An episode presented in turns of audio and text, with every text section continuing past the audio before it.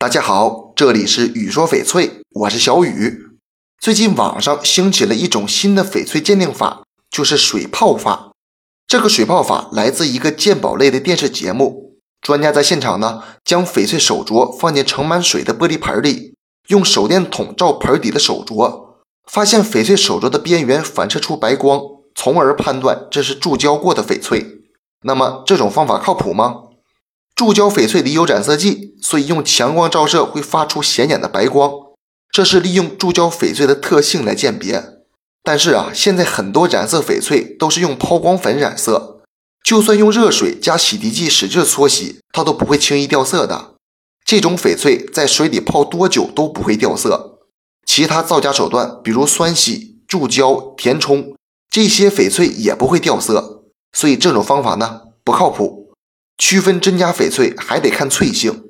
天然翡翠有三种表现形式：第一，苍蝇翅，在翡翠的表面会出现一个个像苍蝇翅膀的亮白色反光，随着光源的移动，不同部位的苍蝇翅会出现大小不同的闪光。第二，橘皮效应，在抛光较好的平面上，通过反光会观察到翡翠表面会出现类似于橘子皮的纹理。就是一个个大小方向不同的凸起和凹陷。第三，絮状物，在透射光下或侧光照射下，翡翠内部会有一些棉絮状物质，这就是天然翡翠所具有的棉。大家以后还是要认真学习，成为行家。拿不准的就送到靠谱的检测中心去专业鉴定。